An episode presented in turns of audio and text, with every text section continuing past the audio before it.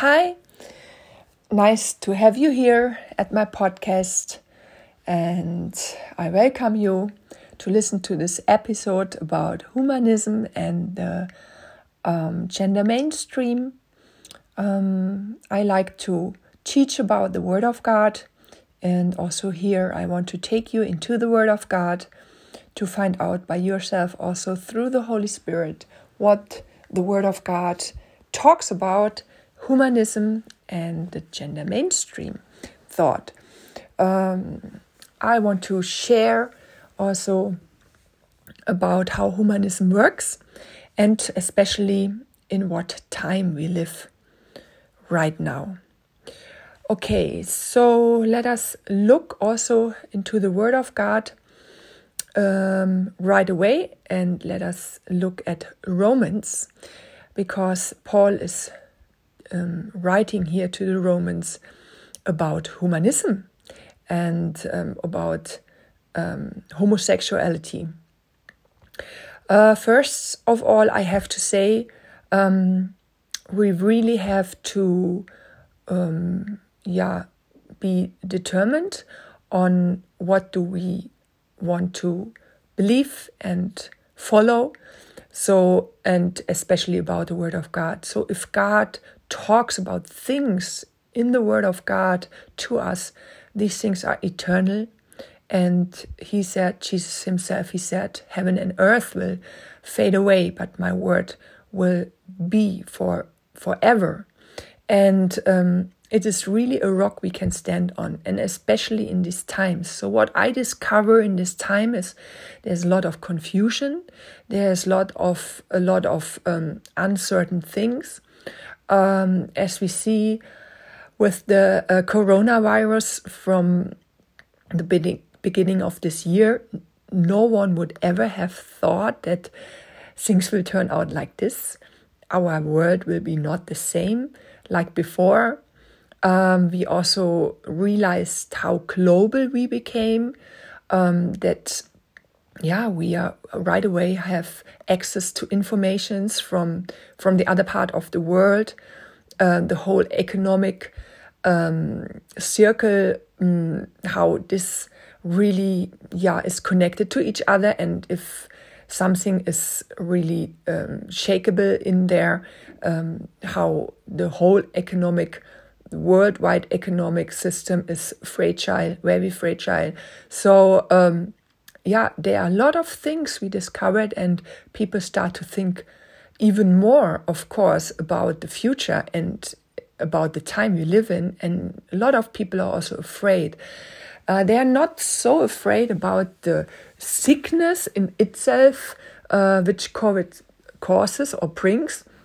If you're not old or really sick or something, but um, more people are afraid about uh, how the world changed through that, what's going on in the world, and of course about existence question like um, jobs and money and securities for the future.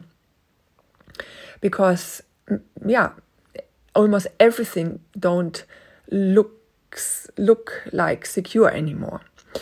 And the good thing is, Jesus said uh, he talked about or taught about a lot um, about the end times. And he said again and again, hey, uh, be aware, be awake, pray and stand and um, yeah, be fresh or be awake about the, the time you live in and be connected with the, to the Holy Spirit, and you will be able to discern, and you will be able to um, yeah to discern and to understand the times of the end, and you will know what you will have to do and what you will uh, what you have to say.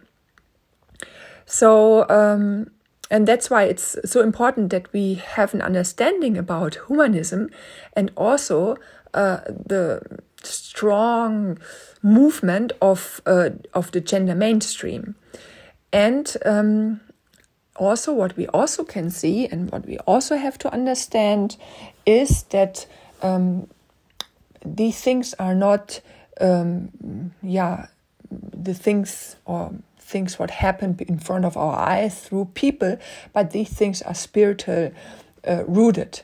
So um, in Ephesians 12, uh, it's also in Ephesians 6 12, it's, it's also um, written that we don't fight against flesh and blood, but we fight against principalities and powers in the unseen world, in the world, in the in the um, in the darkness, who rules these times. And um, so, if you talk about humanism, gender mainstream, um, racism.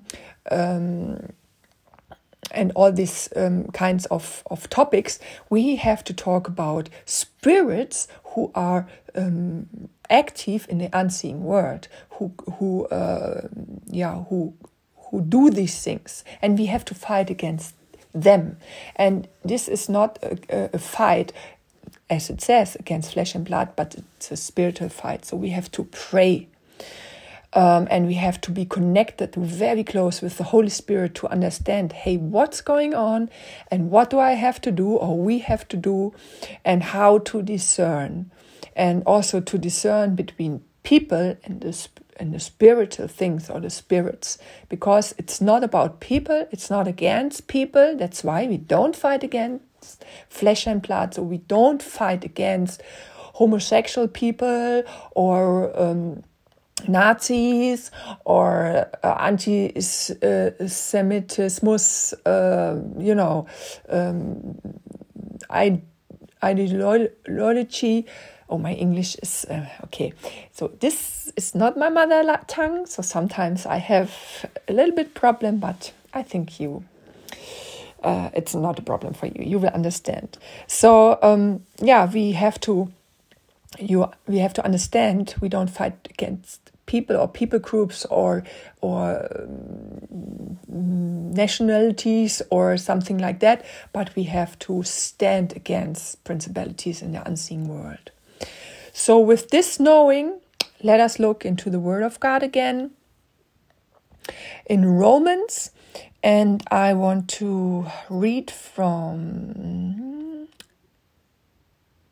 first Romans 1 18 For the wrath of God is revealed from heaven against all ungodliness and unrighteousness of men, who by their unrighteousness suppress the truth. So, the wrath or wrath of God, what does it mean? Well, I have to say, God is good. God is through and through good. He is a wonderful Father. If he says the wrath or the yeah the explanation of a God who is angry or who will bring judgment. What is mean meant by that? It means that God is holy and he cannot accept any unholiness in his in his presence. He cannot stand with sin and darkness together. So and because he's holy, of course, when he will reveal himself, how he is, his glorious and uh, um, his glory and, and his his whole being, his holiness, of course, it is revealed from heaven against all ungodliness and unrighteousness of man. People, we will know how holy he is when he reveals himself and we know how ungodly and unrighteous we are. So it's, it's the same thing where the light comes in, we see the darkness flees. So, light, how much light is there, we see how much darkness was before. So, um, and darkness and light cannot come together, cannot stand side by side, but the light will reveal everything what is in the darkness and will reveal uh, so we everybody can see so ungodliness and unrighteousness of men will be revealed. What is ungodliness? Ungodliness means um, there is a lack of the fear of god. And this is so important to know because this is what we see in our times right now. There is there is almost no fear of God anymore. People don't accept uh, the thought that there is a God uh, or that there God could exist uh, at all. They don't. they don't accept it at all. And if so, they are very, um, they don't care about God. And we can also see there's a um, un- disrespect uh, mm, to authorities more and more coming up. So this is a result also about lack of the fear of God because if there's no one above me who can say something um, to me and where I have to listen to or bow down to, um, you know, well, that's the thing. I become God uh, in the end, and no one has to say something to me, and I can do and whatever I want to do, and um, yeah. So there's um, no acceptance of of the also of the law and the rules of God. And this is the unrighteousness of man. What does it mean? Unrighteousness of man means the disrespect of um, the the law of God. So God God has given us a law. He has given mankind borders. He said until here and not further. Uh, otherwise it will harm you. And we don't ex- uh, we don't respect these laws from God anymore, but we just decide what we want to do, we do it, and no one has to say anything, anything uh, uh, to me.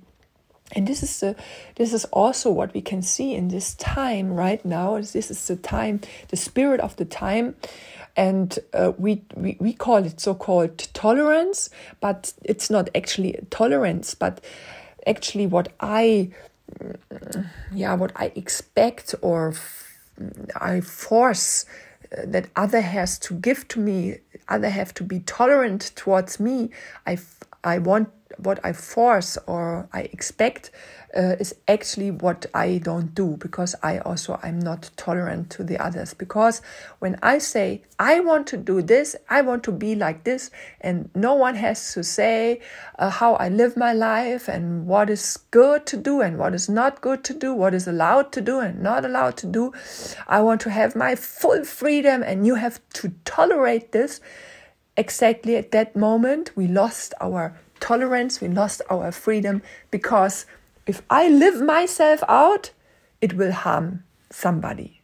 Definitely, sooner or later, it will be it will harm somebody, and this is this counting will never work, and it will not. Yeah, it will never work because um, it only works. God have given us a law. God have given us rules to live on. He had given us borders for what? To bless us, for, for good, for our good. And if we don't accept that, if we are ungodliness, no fear of God anymore, unrighteousness, we don't respect His laws, we don't respect His His uh, orders, um, then um, we are really really lost and uh, we will harm ourselves. So this is very important to understand. So what happened then? let me read um, in verse 23. And they exchanged the glory of the immortal God for images resembling mortal men and birds and animals and creeping things. This is the root of humanism. This is the root of humanism. You can see it so clearly here, and you can see it also in right in the beginning with Adam and Eve. So, what happened? The devil was an angel. He was uh, a, a, he had a great position in heaven, and he dared to think about and follow that thought. Hmm, maybe I can be like God and become God, and he rose to become God, and this was his fall. This was the beginning and he felt and he took other angels with him and these are de- demons right these are the demons who are um, yeah working for the devil and um, so he wants to be become like god or god and since that he is trying to yeah to follow his his his goal and he is deceiving mankind to do the same and to use mankind to reach his goal. And um, with Adam and Eve, we can see God gave a border, God gave a rule don't eat that fruit because you will die. And the enemy came and deceived them by the lie you will not die, never ever, but you will become like God. You will be able to discern good and evil. And um, yeah, so as we know, we trapped in that. Uh, um, we felt in, felt in that trap and uh, we believed that lie. And since then actually humanism is uh, is existent and is it's it's there. What is humanism? Man or mankind, a, a human being, um, exchanged, as it says here, exchanged the glory of God, that God is God alone. He is um, be, he is um, worthy to be worshipped. We exchange that and put on this place the mortal man we we ourselves, we put us as human being on that spot. We exchange it into a picture of a mortal man. So we became God. And now we are the one after everything will yeah get measured. We are the measurement. Human being is the measurement. And the pro problem is with the human being if if if the human being is the measurement, we are variable. So, as you see, mankind changed, and we are influenced by by uh, lies and by thoughts and by this and that. And if I am, as human being, or you are the measurement of everything, who can say I have the truth? Follow the truth or I have the right thing, or I am the right one. No one can say so. And that is the problem, what we can see, because uh, why people are um, confused, because where to follow and what to follow and what is the truth, what is the really truth. And mankind cannot ever be the truth, or uh, ideology can not ever be the truth. Only the Word of God is the foundation and the judgment for everything. Yeah, so um, so we exchanged. We became God. So what happened? What God did, and this is now very very uh, interesting because um, God did not send sickness or um, earthquake or anything to you know destroy man or to um, yeah to judge him by that no. But he did something else. And this is actually far more dangerous than God comes and intervenes and tries to stop you and to talk to you and you know to work on you that you turn around from your wicked ways so, what did he do in verse 24? Therefore, God gave them up in the lusts of their hearts to impurity, to the dishonoring of their bodies among themselves. That is so interesting. So interesting. So, God, therefore, God gave them up, them, mankind. God gave them, mankind, up. Means he said, okay, you want to do what you want to do? Just do it. I don't talk to you anymore. I don't do against this anymore. I don't warn you anymore. I don't try to to to win you anymore back. I don't try to teach you to anything. He gave them up. And in what? What happened when he gave them up? He gave them up in the lusts of their hearts to impurity to the dishonoring of their bodies among themselves. Isn't that interesting? And here you can see how humanism, I become God and I say what I want to do. We, as humans, we say what we want to do. And if it's homosexual, homosexuality, if it's having sex with animals, having sex with children, um, take whatever you want to take. I can do whatever I want to do, and no one can tell me how do I live my life, how do I treat my body. I can um, um, abort my child uh, because this body is my body. So I can keep um, continue with that, and you can see I'm God. Human being becomes God, and the end what is it? He gave us up in our lusts of our hearts and the lusts of our hearts to impurity and dishonoring their bodies among themselves. And this is repeating three times in verse 24 as I have uh, read it to you. Now let us see in verse 26.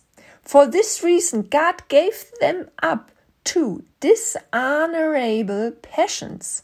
For their women exchanged natural relations for those that are contrary to nature. And the man likewise gave up natural relationships with women and were consumed with passion for one another, men committing shameless acts with men and receiving in themselves the due penalty for their errors. So here it's again written, and God gave them up to dishonorable passions. Uh, for the woman, it changed natural relationship and also the man. Again, God gives them up. In what? What happens? What is the result? Immorality, same sex um, relationships, um, homosexuality, and we go on. What you can see in 28. And since they did not see fit to acknowledge God, so still they don't acknowledge God as God who gave them borders and laws. What God is doing? God gave them up to a debased mind to do what ought not to be done they were filled with all manners of unrighteousness, evil, and so on and so on. So again, God gave them up. Uh, a third time it is written here God gave them up in, um, how say, in to see fit to acknowledge, um, to a debased mind to do what ought not to be done. So, really, really harmful things, really disgusting things. So, he gave them up. He gave us up. Okay, just do it, what you ever want to do. And the problem is, there is no end with that. There's no no border. Bottomless. It is bottomless, and I think things will become worse even um, not only same sex marriages or same sex um, or homosexuality, but it will be, um, and we hear it here and there. Um, it will be go on, maybe having sex with animals, having sex with children, legal wise. I think I know things happened already, but legal wise, and everybody who will stand against that, say against that, or not against that, but let's say it's different. Everybody who will stand for the word of God and for the rules of God and for um, the laws of God um, will be, um, I can imagine, will be, um, will be, um, how you say that in English? Persecuted I can imagine that this day will come where we will get persecuted by only stand for the word of God and what he said. So this was very important to me to share to you because this is a spirit which is very strong in these days. This is a humanism spirit. And what does it mean? Humanism means when mankind puts himself on that place uh, what only God belongs and where mankind's place to be God and um, yeah wants to be God and judges as to be God and um, yeah where human mankind or, uh, yeah lives out their lusts because God has have given them up in and what the result is what is very clear here written three times he's not saying um, okay god have given them up and then they started to drink a lot of alcohol or they started to uh, do parties um, they started to get lazy hang around they started to travel the world i don't know. They started to to murder or to steal or whatever. No three times he it's written about he gave them up and what happened? They followed their unmoral um, lusts and um, started to dishonoring their bodies and so on and so on. It's all about sex. It's all about ho- ho- homosexuality, and that's why humanism and um, the um, gender mainstream it's so close connected to each other. Um, not only this, but the root of this um, main gender mainstream is humanism, and um, and it's a very very strong spirit, and we have to discern about that, and we have to prepare ourselves and and to renew our thoughts, as Paul said also in New Testament, renew your thoughts. Um, so you will you will not think like the world thinks, and the world thinks, and even even in churches, even in, in the body of Christ, um, it's already there. The, the thinking, yeah, homo, homosexuality, actually, there's no not the really problem with that, or uh, it is acceptable. It became acceptable, but it is not acceptable. And again, we don't fight against the people. No, we love the people. We love the homosexual. We love any kind of people. It doesn't matter which color, which, which where they come from, which history they have. We love the people, but we also love God. So, and we love the laws of God, and we love the Word of God, and we have to stand up and follow um, and live the Word of God. So we have to reach the people. So I really want to encourage you to take it and to pray about it and to ask the Holy Spirit to help you to get a revelation and understanding about what is Paul written writing here in Romans uh, about homosexuality, about humanism, and also to pray and um, to reach out to the people and to share the gospel. I really want to encourage you to share the gospel, share the love of God, and of course also to the homosexual community or any community. Uh, and yeah, you will you will get oppositions, you will um, get um, um, persecution. People will stand against you, and I don't know what what they will say or do, but it's it's worth it. It's worth it, and um, yeah, let us really pray. Especially, Jesus said, "Lift up your heads and be awake and pray." He said it so many times. So let us stand and let us pray, especially in these times, that people really will turn around. People will bow their knees and um, will um, repent from their wicked ways and and accept again yes god you are real yes god i bow down under your judgment under your laws under your um, yeah borders and um, and um, come back to a, that the fear of God will also come back into our nations. Yes, so um, I think this was for today. And if you like to, as I said in the beginning, if you like to get to know more about it or about me, you can um, look for me in Instagram, on Facebook, I'm there. I you can also get even my music on uh, Spotify and Apple Music and everywhere online streaming platforms. You can get even my two, two music albums. Just Google and you will find me or send me a message on Facebook or Instagram. I'm love to get in touch with you. Give me your um, um, feedback um, about the podcast. I really would love about what you think and if you have questions, yeah, let me know, know them. And or you are interested in other topics for a podcast, I would love to do so. Um, yeah, I bless you with the Holy Spirit and with the Word of God and with the love of God and growing with a growing uh, uh, of your roots deeper in your relationship to Him and towards Him. Bye bye.